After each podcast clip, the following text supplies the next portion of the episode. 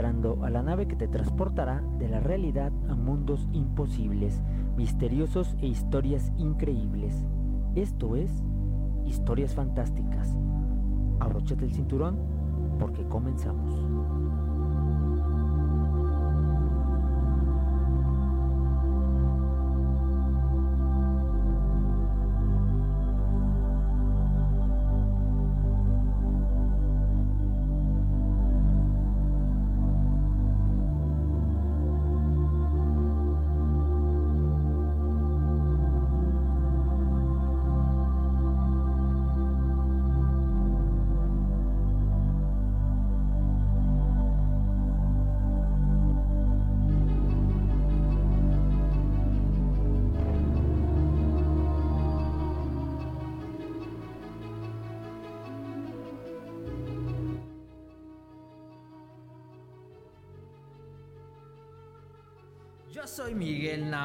El piloto de esta nave. El arte es mi camino, aprender y enseñar es el combustible de esta nave. A lo largo de mi corta vida he recopilado una serie de historias que quiero contarte. Cada martes te contaré una historia nueva, así es que prepárate porque ya comenzamos. Eh, antes de comenzar las historias del día de hoy, quiero mandar saluditos a todos mis alumnos de todo el universo. Eh, saluditos a todos ahí de todas las escuelas en las cuales doy.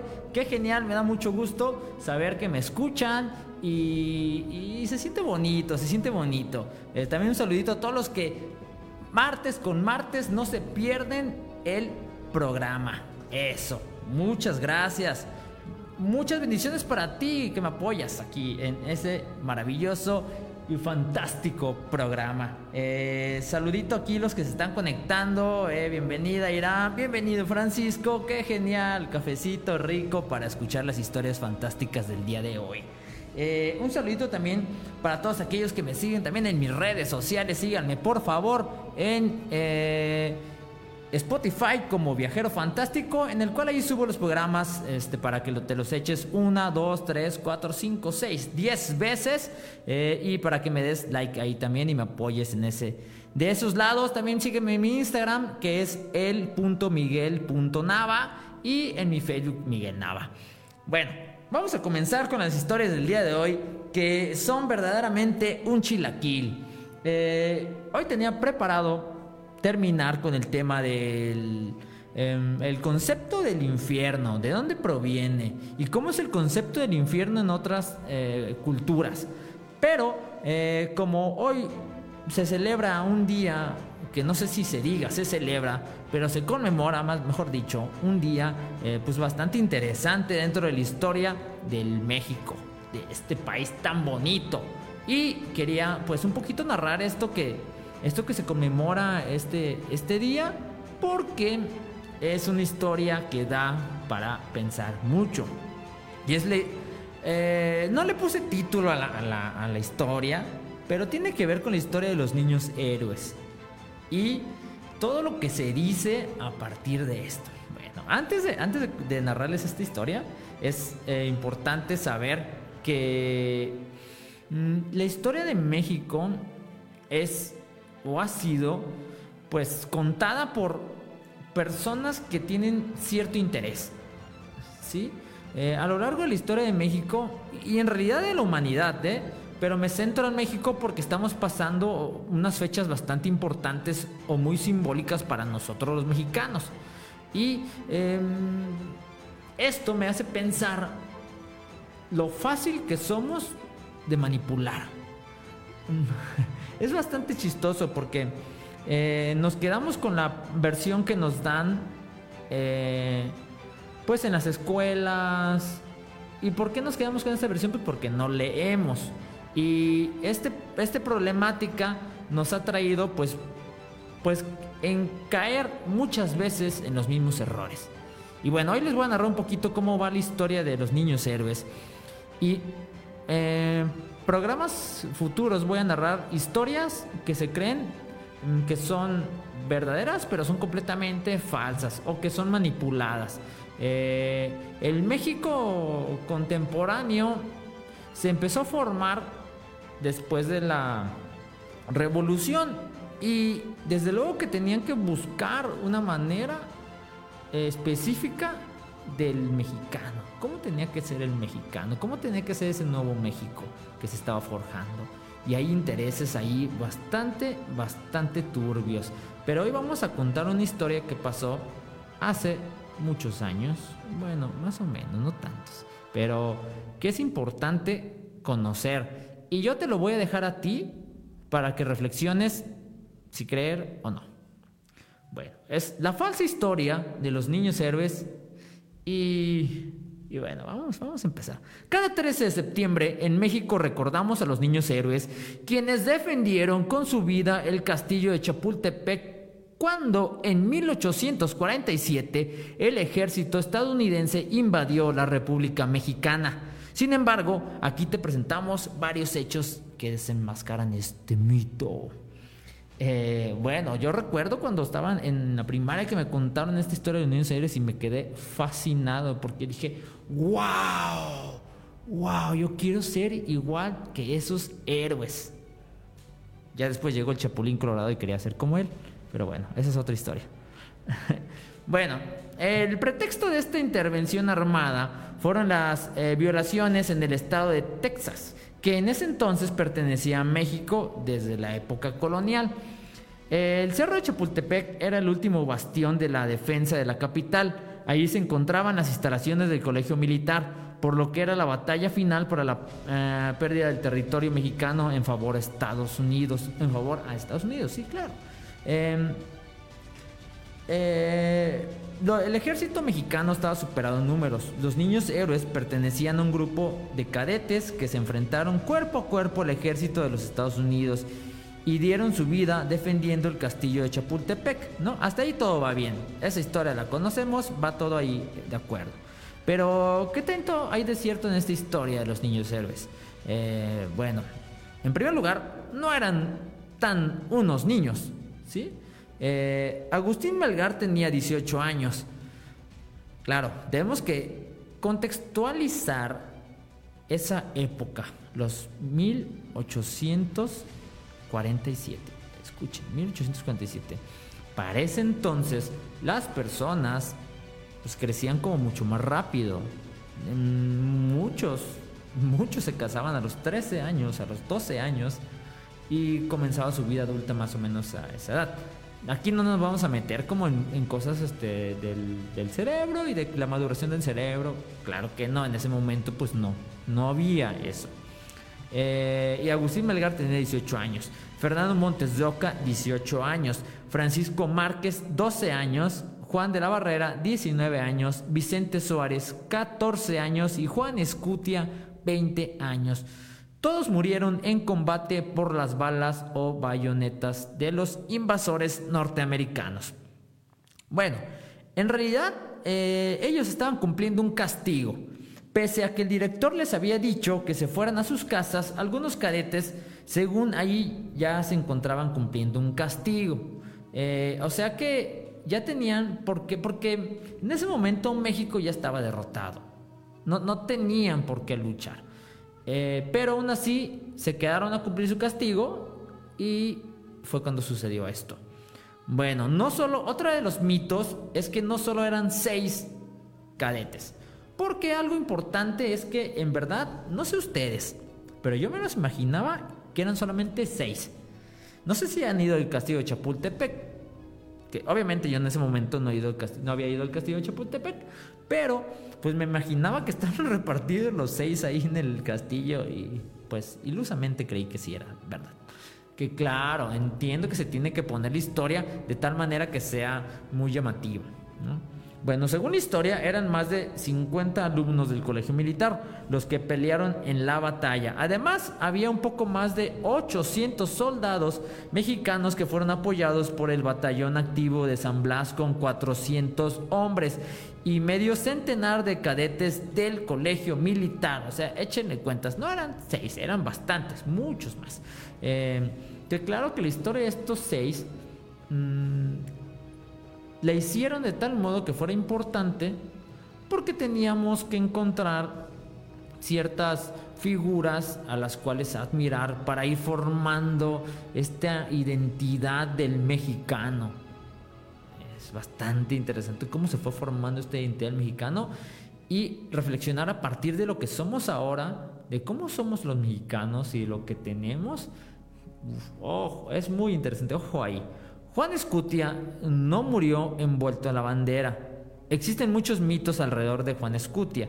El más famoso de los niños Eres, desde luego, quien supuestamente murió envuelto en la bandera al tirarse del castillo de Chapultepec. Sin embargo, los historiadores dicen que cayó abatido a tiros al lado de Francisco Márquez y Fernando Montes de Oca cuando intentaban escapar hacia el jardín botánico. Además, Escutia no era cadete, sino un soldado del batallón de San Blas, quien presuntamente sería encargado de guardar la torre en la que ondeaba la bandera nacional y ante la inminente entrada del ejército invasor a la fortaleza, el soldado tomaría la bandera de México y envuelto en ella saltaría a la ladera con el fin de que no cayera en manos del enemigo. O sea que en realidad tenía que escapar con la bandera, pues, vivo. Básicamente, o sea, como que aventarse no era una opción. Por otro lado, algunos historiadores, como Amparo Gómez, creen que es imposible que Juan Escutia saltara desde la torre porque tenía, tenía él eh, que alcanzar em, em, como que mm, donde se encontró su cuerpo tenía que tuvo que haberse lanzado muy fuerte o haber planeado de tal manera que llegara hacia el sitio donde fue encontrado. Eh, la bandera al final sí cayó en manos de los estadounidenses. Al final, esta historia que nos cuentan en la cual él se enrolla en la bandera y se avienta porque va a salvar a la, al, México, pues en realidad los estadounidenses agarran la bandera porque era es un símbolo muy importante de derrota y lo agarran y se la llevan. Y no fue de vuelta a México. Escuchen bien esto hasta en el sexenio de López Portillo. Wow, intenso, intenso. Bueno, en 1952 se inauguró un monumento, eh, el altar a la patria, y ahí fueron depositados los restos óseos de seis desconocidos. Pues nunca se comprobó, pues científicamente que eran los cadetes que en realidad no todos eran cadetes. Sí, entonces esto es bastante interesante. ¿Cómo fueron eh, formando esta historia? Pues para que nos, para que nosotros los mexicanos sintiéramos orgullo por este país tan hermoso y tan bonito. Bueno, eh, ¿cómo ven? ¿Qué piensan? ¿Qué piensan de esta, de esta historia? Déjanos tus comentarios en el en vivo en Facebook. Si nos estás escuchando por la radio, manda tu mensajito al WhatsApp aquí en cabina. Eh, es 354-110-93-80. Y puedes dejarnos ahí mensajitos de buena onda diciéndonos cuántos, no, cuántos nos quieres. Claro que sí. Eh, bueno, hasta aquí esta primera parte de estas historias fue muy resumida esta historia porque la verdad la preparé hoy, hace ratito, que en la mañana me tocó ir al acto cívico y pues dije, wow, tengo que contar esta historia.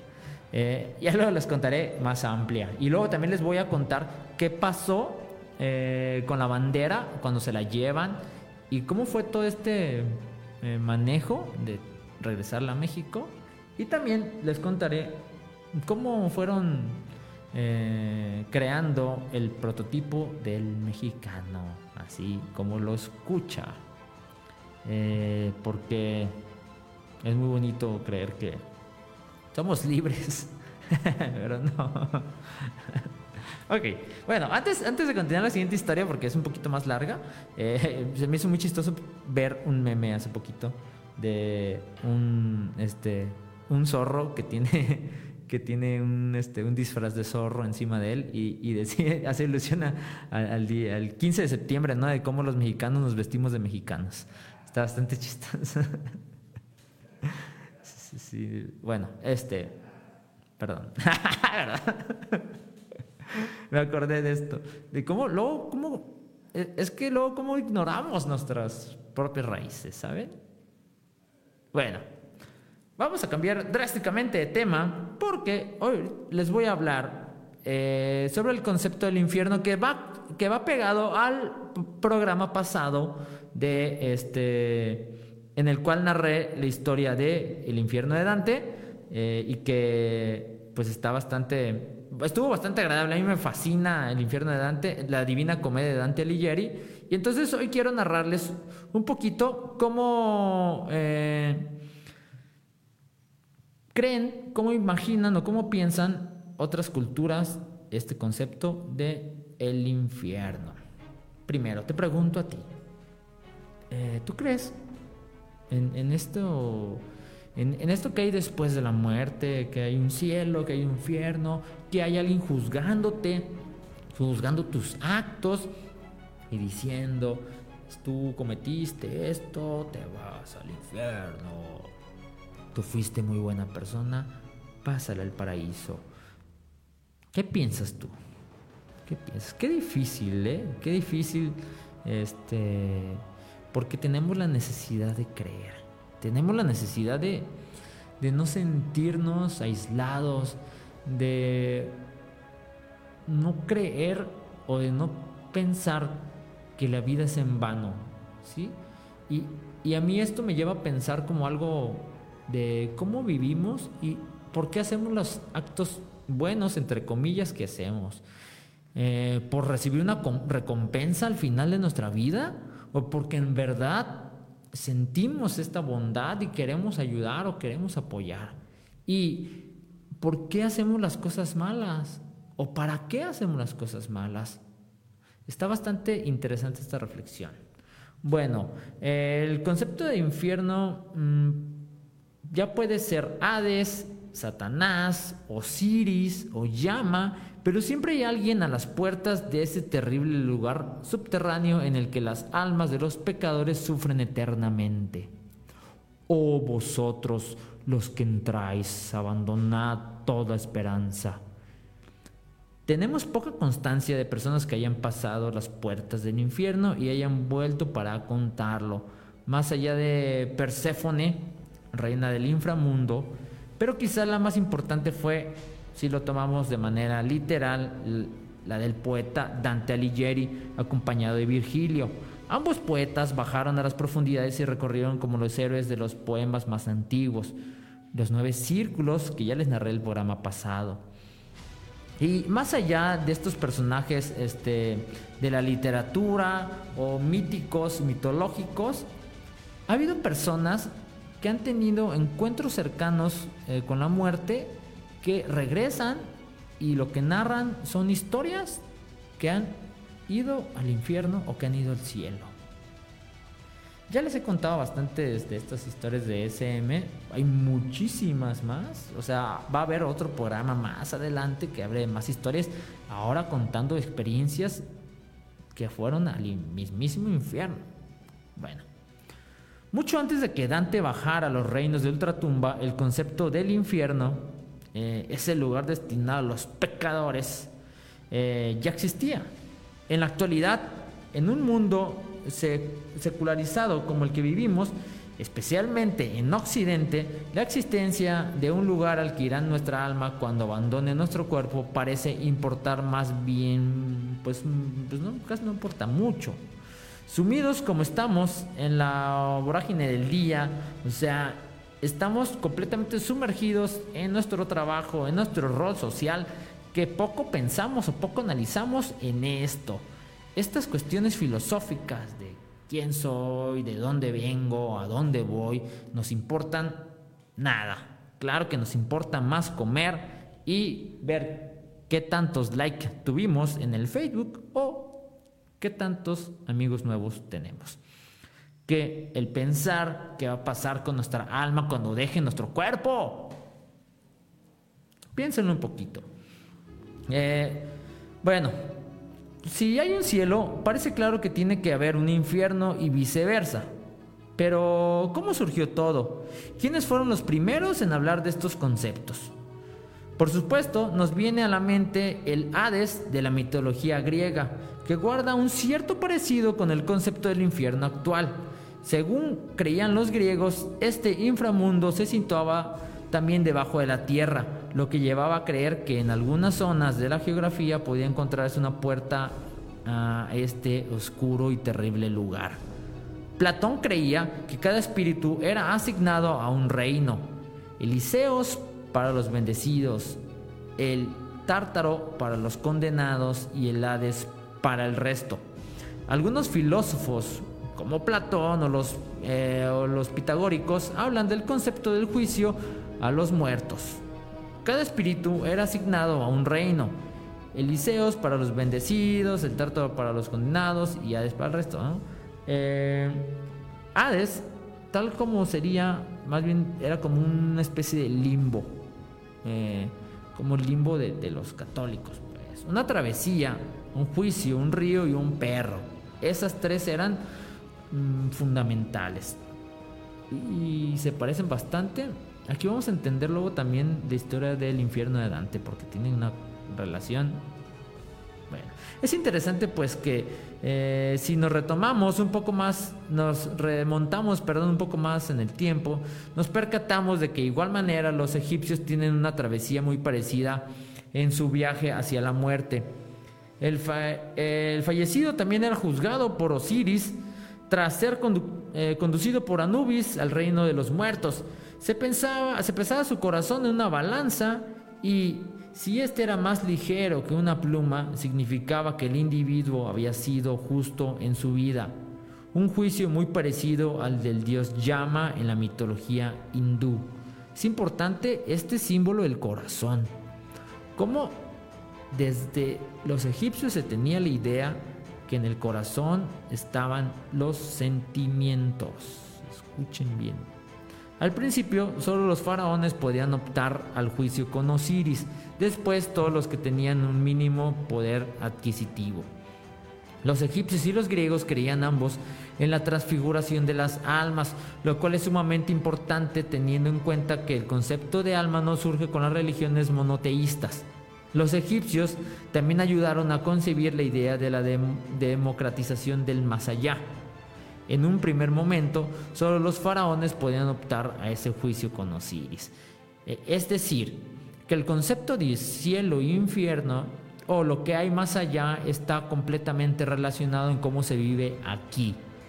¿Sí? Es por eso que hay muchas personas que piensan que estos dos conceptos no existen, que solamente es una imaginación de nosotros y que esta imaginación está creada a partir de lo que vivimos aquí, solamente que está transformada con cierto afán. Los griegos tenían una idea muy parecida de ese viaje hacia el otro mundo conducido por una barca de los egipcios, pero con diferencias. Los fallecidos entraban al inframundo cruzando el río Aqueronte. La barca la conducía Caronte, que cobraba una pequeña moneda que debía ser colocada bajo la lengua o los párpados de los muertos. Los pobres debían correr eternamente la pradera de Asfódeles porque no tenía medios para cruzar el río. Incluso en la muerte hay clases sociales, claro. Llegar o pasar este río no era para todos. Entonces, ahí es pues, cierta incongruencia. Piénsele, piense un poquito, analícelo, analicemos un poquito. Aclaro que desde luego este programa no está diseñado para encontrar una verdad. Aquí no va a encontrar verdades más que solamente preguntas y más preguntas. Imaginación sobre todo. En la mayoría de las religiones indoeuropeas persiste esta idea de que deben cruzarse unas aguas para poder acceder al otro mundo. La otra orilla está vigilada por el Can eh, Cerbero, ojo con este nombre, Can Cerbero, eh, perro de tres cabezas que vigilaba que ninguna persona viva entrara en el Hades.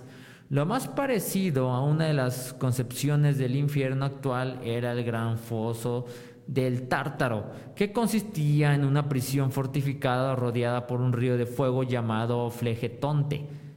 En un principio, este lugar servía como prisión de los antiguos y abatidos titanes, pero luego pasó a ser el calabozo de las almas condenadas. Esto es bien importante, esto de los titanes, ¿eh? porque los a partir de la historia de los titanes van va a salir una teoría de conspiración que está bastante interesante, que tiene que ver con los habitantes que supuestamente había aquí en la Tierra antes de los humanos, que eran como una especie de gigantes y que en realidad eran ángeles que fueron condenados a encarnar y bajar aquí en la Tierra y vivir una vida con, con cuerpo, con carne pero eran gigantes. Y cuando eh, decidieron, tenían que acabar con ellos. Y porque iba a llegar esta nueva especie que eran los humanos, y ellos los fueron, los encerraron en una zona, la cual dicen que aún están aquí en la Tierra, hechos o formados a partir pues, de materia que hay aquí en la Tierra y están ahí como volcanes o adentro de los volcanes. Y ahí se genera una historia, una teoría de conspiración bastante interesante que, tiene que ver con seres que eh, algunos llaman extraterrestres y que otros llaman ángeles.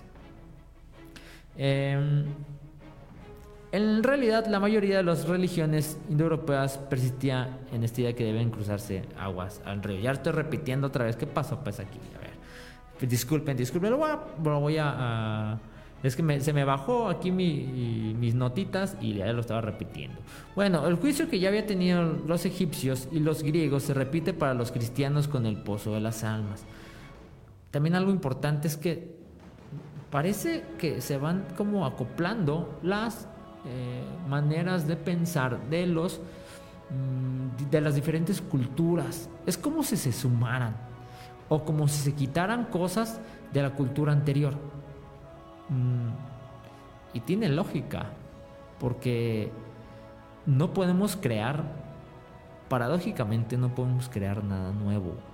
Todo está creado a partir de lo ya existente, ¿no?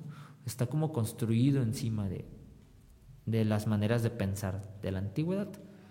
Caso aparte con eh, la historia, la prehistoria y ya hablaremos también de algunas historias ahí, de cómo vivían antes en la prehistoria. Eh, no parece muy descabellado pensar que todos estamos, eh, que todos estos se mimetizan frecuentemente al afectar de alguna manera las creencias judías cuando Alejandro Magno conquistó medio mundo este personaje es muy importante porque fue como el que eh, acopló muchas de las maneras de pensar de, Medio Oriente, de Europa, de Asia. En la Edad Media, cuando el concepto de, infierno tal y como lo conocemos se había asentado bastante, el juicio que ya había tenido los egipcios y los griegos se repite para los cristianos con el Pozo de las Almas, donde el arcángel San Miguel eh, las las pesara en la balanza de la justicia. En un platillo aparecen las virtudes, en otro los vicios. El diablo suele aparecer en la escena procurando mm, que la balanza se incline a su favor. El diablo va a ser pues una especie de ser que va a querer que, que, que hagas cosas malas para que la balanza vaya hacia su lado y tenga él más almas. Anteriormente, en el Tofet, según el Antiguo Testamento, los cananeos sacrificaban a los niños al dios Moloch, quemándolos vivos. Sería algo así como el preludio de un infierno tan relacionado con el fuego que bien conocemos. Incluso los budistas tenían su propio infierno, extremadamente parecido al nuestro. Se llamaba Naraka, vocablo sánscrito correspondiente al inframundo no solo según el budismo, también para los hinduistas o jainistas en un sitio de era un sitio de tormento. Aunque igual que el inframundo, el Naraka se encuentra debajo del mundo tal y como lo conocemos. Difiere de nuestro infierno porque la estancia en él no es eterna, aunque sí extremadamente larga y tampoco se va a él tras un juicio. El Naraka budista se encuentra debajo del mundo, tal y como está así el. Hagan cuenta que es como si fuera el, núcleo de nuestra tierra, pues. Eh, bueno, en el siglo V en Europa, la idea del infierno está bastante clara, reafirmada por los papas y los diferentes concilios. Fosas llenas de llamas similares a Flegetonte, aunque en algunas ocasiones también se habla del infierno como un lugar helado. Llantos, serpientes, solos neusabundos. De hecho, hablando de hielo, en las visiones de Dante, Satanás está inmerso en hielo hasta la cintura, llorando y babeando. Milton también habla de ello. Más allá de las llanuras del fuego del infierno hay regiones de hielo, granizo, nieve y viento, donde van los condenados a excursiones obligadas. Si hacemos caso al poema de John Milton sobre el paraíso perdido, el primer desgraciado que acabó cayendo en el infierno fue el propio Satanás. El más bello de todos los ángeles es, para el poeta, una figura trágica que encabezó una rebelión contra Dios, eh, descontento con su hegemonía y que terminó con todo su séquito en el inframundo, castigado para siempre, una interpretación libre eh, del libro de Enoch. El libro de Enoch está bastante interesante, ya lo vamos a hablar también de él me la paso diciendo que ya lo voy a hablar de temas, pero sí, sí, sí, sí, seguro que sí los hablo. el libro de Enoch cuenta la historia de los llamados Grigori, ángeles caídos que se enamoraron de las hijas de los hombres y engendraron con ellas una raza de semidioses, los Nefilim. Estos ángeles posteriores demonios enseñarían a los humanos a fabricar armas de guerra, los secretos de la tierra, las constelaciones o el arte de la escritura. También habían enseñado a las mujeres a abortar. Eso es algo muy interesante. Y aquí quiero como hacer una reflexión propia. Una reflexión mía. si es que, mire, eh, yo siempre he pensado eh, como a Dios como un ser todopoderoso, inmenso, eh, omnipresente, que, es el, manda más de todo. ¿sí? Todo entendiéndose como absolutamente todo, infinito. Eh, inclusive con un concepto del todo que es muy complejo de entender humanamente. Nosotros no podemos entender el concepto de infinito, no es posible, desde nuestra vida humana es imposible entenderlo porque nosotros tenemos todo de manera finita. Eh, pero vamos a hacer este ejercicio de imaginación. Todopoderoso, el Dios, y Él lleva el mando de todo, y dentro de este todo hay un universo. Porque mm, yo considero que el universo no es todo. Creo que puede haber mucho más allá de este universo. Y eh, Él es el mandamás del universo. Y el mandamás de todo debe de saber todo de todo. Y yo siempre he pensado cómo es posible que haya un ser que se le haya revelado que Dios Todopoderoso no pueda saber de esta rebelión. ¿No será quizá que él sabía de esa rebelión o que él mismo planeó esa rebelión y que todo ese concepto de bueno y malo y de que todo lo que tenemos que aprender los humanos era necesario para nuestro propio este, crecimiento espiritual.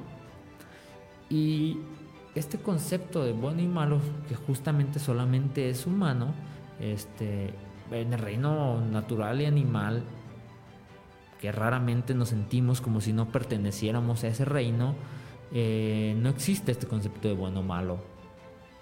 Y nosotros eh, sí lo, lo acuñamos. Entonces, ¿cómo sería posible que en este reino hubiera algo que se le escapara de las manos a este Dios? Se me hace muy difícil de concebir. Eh, entonces, entendiendo esta figura de, del que llamamos este, el diablo, Satanás, que es una figura que no es tan descrita, hablando de la religión católica, tan descrita en la religión, que es más bien construida a partir de otras partes, de otras religiones y de otras culturas, y que es añadida, y que también tiene que ver con un sentido de cómo estaba el mundo en ese momento, que ha cambiado mucho, pero que seguimos todavía con ese esa manera, antes había mucha violencia y se tenía que controlar de algún modo. Y quizá la mejor manera de controlar es asustando o proyectando eh, algo que te va a pasar si te portas mal en esta vida. Si tiene que ver con estos lados. Yo se los dejo como mera reflexión. Es una reflexión propia. Este, desde luego que, ¿quién, ¿quién, puede tener la verdad? ¿No?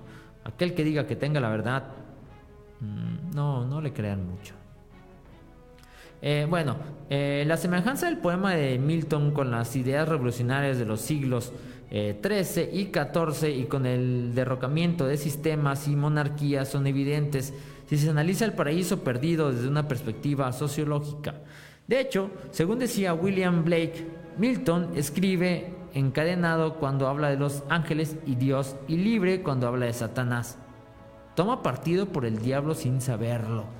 Sí, ¿por qué tenemos el concepto del diablo como la libertad y el concepto de ángeles y Dios como si fuera algo encadenado, algo que tengas por obligación. ¿Sí? Tenemos como estos dos lados. Y imagínense si nos han ido como adoctrinando de tal manera para mostrarnos que el mal es esto y que lo bueno es esto otro, pero te han dicho que el mal es más eh, disfrutable inconscientemente, pónganse a pensar en esta idea. ¿Cómo nos han ido educando de tal manera para ver el mal como algo antojable? Porque si te pones a pensar poquito en lo que podemos considerar malo, y no nos vayamos muy lejos, analicemos los reyes Michoacán. ¿Qué cosas hay malas acá?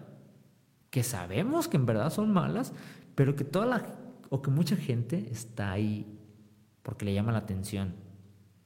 ¿Sí? ¿Quién en su sano juicio este, haría ciertas cosas feas, malas, de verdad malas? ¿No? Pónganse un poquito a reflexionar. ¿Cómo hemos llevado estos conceptos de cielo, infierno, bueno, malo, ¿En verdad lo que creemos malo es malo y lo que creemos que es bueno es bueno? Bueno, ahí se los dejo, ahí se los dejo para que los eh, para que lo tomen ahí en, consideración y se agarren observando, porque una de las mejores cosas que puedes hacer en tu vida es tomar conciencia, es abrir los ojos y observar, mirar a tu alrededor, conocerte a ti mismo, conocer tu alrededor, que al final cuando conoces cuando conoces a tu alrededor, en realidad te estás conociendo a ti mismo. Eh, eso es lo mejor que puedes hacer con la vida. ¿Sí? Bueno, el más bello de todos los ángeles, que es justamente Satanás, es alguien que va a llegar a transformar el, la idea del mundo. Lo que me llama mucho a mí la atención es cómo hay conceptos que se van creando con el tiempo. ¿Sí? Cómo hay conceptos y que van transformándose. Y cómo encontrar cuál es el que más nos, nos hace eh, como que más sentimos que es verdad, pues, ¿no? O cuál es el que más nos conviene, ¿no? Ojo ahí con eso. ¿Cuál es, ¿Cuál es el Dios que más me conviene? Porque este Dios y esta religión a mí no me conviene tanto, entonces mejor me voy a esta otra que sí me conviene, porque yo lo que hago y lo que digo, pues aquí sí está permitido, si lo puedo hacer, ¿no? Em, porque si analizamos, pues lo que podamos analizar de la historia de la humanidad, nos vamos a dar cuenta que siempre está en movimiento, que es un movimiento lento, ¿eh? que nosotros lo vemos como acelerado, pero en realidad es un movimiento lento. Eh, la moral y la ética también no son fijas, no son fijas, son culturales y van cambiando con los años y con el tiempo. Eh, también algo importante es que la moral y el concepto de bueno y malo va a cambiar, pues inclusive puede cambiar año con año. Y te pongo un ejemplo bastante claro. Observa a los jóvenes observen a los jóvenes y ustedes jóvenes observen a los adultos. ¿Qué tanto ha cambiado el concepto y qué tantas cosas son buenas para los jóvenes pero malas para los adultos? Y viceversa. Analícenlo. Eh, cómo los jóvenes tienen otro chip, otra manera de pensar completamente. Y la tarea luego muchas veces de, los adultos es como ir acoplando a los jóvenes, ¿no? No, no, no, es que no se nos tienen que salir, porque ya se nos están saliendo. Hay que acoplarlos a mi concepto de bien y de mal, a mi concepto de sociedad, porque el concepto que yo tengo de sociedad es el ideal y es el mejor. Pero no analizamos que también nuestro concepto ideal de bueno y malo muchas veces iba contrapuesto al concepto de bueno y malo de nuestros padres y nuestros padres tenían un concepto contrapuesto con el de nuestros abuelos.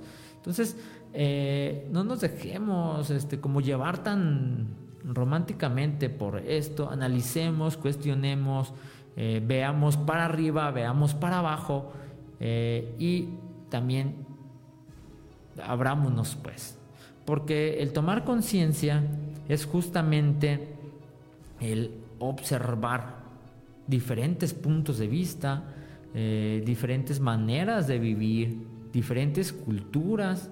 Y ahorita que estamos eh, súper, hiper conectados con el Internet, eh, se facilita mucho saber de qué manera piensan en otras partes del mundo. Y qué diferente es la manera de pensar de otras. ¿sí? El, el budismo, por ejemplo, este, es interesante porque para ellos no existe el concepto, este concepto como de Dios. Si hay una fuerza creadora, hay una fuerza que está en el todo, pero no, no hay un Dios, no es una figura como la tenemos nosotros. Entonces el concepto de bueno y malo también cambia y varía. Inclusive eh, lo malo en realidad no es malo, sino es la otra parte de la moneda, el otro lado o la sombra de, lo bueno, pues, pero que no va separado. Esto es un concepto muy interesante. Hay un símbolo que mí me fascina, que es el símbolo del yin y el yang, que son como una forma blanca y una forma negra que forman un círculo. En la forma blanca hay un punto negro y en la forma negra hay un punto blanco. Y esto quiere decir que en todo lo bueno hay algo malo y en todo lo malo hay algo bueno. En realidad nada es bueno y nada es malo solamente, sino es una energía circular que se va manejando y que va eh, moviéndose. ¿Sí? Y es muy sencillo de, de observar, ¿eh? Es muy sencillo de observar. Analiza cualquier cosa que te haya pasado a ti, que consideres que es mala, y vas a encontrar algo bueno. Sí, hay, una historia, un cuento zen que, que, ahorita se me, me, acordé que tiene que ver justamente con esto, que es mm, que un, señor tiene a su hijo y entonces el señor tiene un hijo y el señor se encuentra unos caballos este, que le llegan a sus terrenos, los caballos son salvajes, y entonces se le acerca un señor y dice, oh, qué buena suerte tienes, encontró unos caballos. Y el señor dice, mm, puede ser, puede ser. Y entonces el, el hijo, al tratar de domar a los caballos, se rompe una pierna. Y entonces el señor que le había felicitado por los caballos le dice, oh, qué mala suerte tienes, mira, se rompió una pierna tu hijo. Y el señor le responde, puede ser, puede ser, puede ser. Tiempo después llega el ejército pidiendo que todos los jóvenes se, unen se unan al ejército porque tienen que luchar. Entonces como el chico, el hijo del Señor, está con la pierna rota, pues no puede ir. Y todos los demás hijos van y el Señor se le acerca otra vez y le dice, oh, wow, mira qué buena suerte tienes. Se rompió una pierna y ya no va a ir a la guerra. Y dice el Señor, oh, sí, puede ser, puede ser. Ajá. ¿Qué es bueno, qué es malo? no podríamos decirlo. Pero sí podremos analizar nuestro actuar y sí podríamos también eh, ayudar. Este concepto de ayudar, que en realidad es que está muy confuso luego de repente, pero ese concepto de ayudar que, que en realidad no, te no ayudas a los demás, sino en realidad te ayudas a ti mismo.